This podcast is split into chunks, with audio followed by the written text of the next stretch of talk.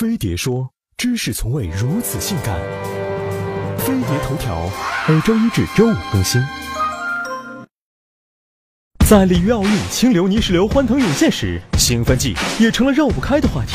俄罗斯田径队因兴奋剂丑闻被禁参赛，孙杨也因2014年的射药事件被对手后盾恶意嘲讽。不过，这兴奋剂到底是啥玩意儿？兴奋剂真会带来洪荒之力吗？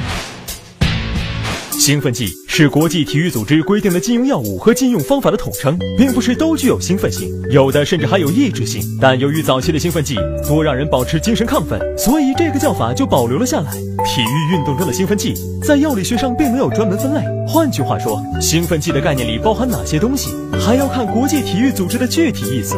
兴奋剂最早可以追溯到传说中北欧战士们服用的不头疼饮料。它能把战斗力提高十二倍之多。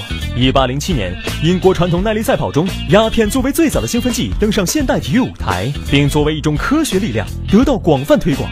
在奥运会举办之初，甚至受到官方的正面肯定。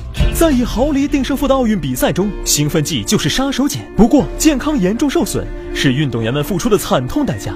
一九六零年罗马奥运会上，一名丹麦自行车选手因使用兴奋剂暴死赛场，这引起了国际奥委会的重视。正式的兴奋剂检查在一九六八年第十九届奥运会上拉开序幕。然而，兴奋剂从来不曾真正远离过奥运会。根据国家体育总局反兴奋剂中心统计，至两千零四年雅典奥运会，共有八十五名运动员查出违禁，取消比赛资格，收回奖牌事小，猝死、肾衰、休克、抑郁等，这些才是要命的大事。人人都应该反兴奋剂，但是如果某些别有用心的人打着反兴奋剂的旗号掩盖没教养，就是另一回事了。论的糟糕，并不仅仅在于说他吃药说孙杨，而是在于“骗子”这个词。他骗了谁？他其实是误误服，而且三个月。如果不是误服，根本不是三个月的问题。那么这个骗子是不是指证他骗了国际奥委会？他骗了永联？骗了世界反兴奋剂组织？又或者是“骗子”这个词里头还含有孙杨现在还在服用相关的违禁的药物？那？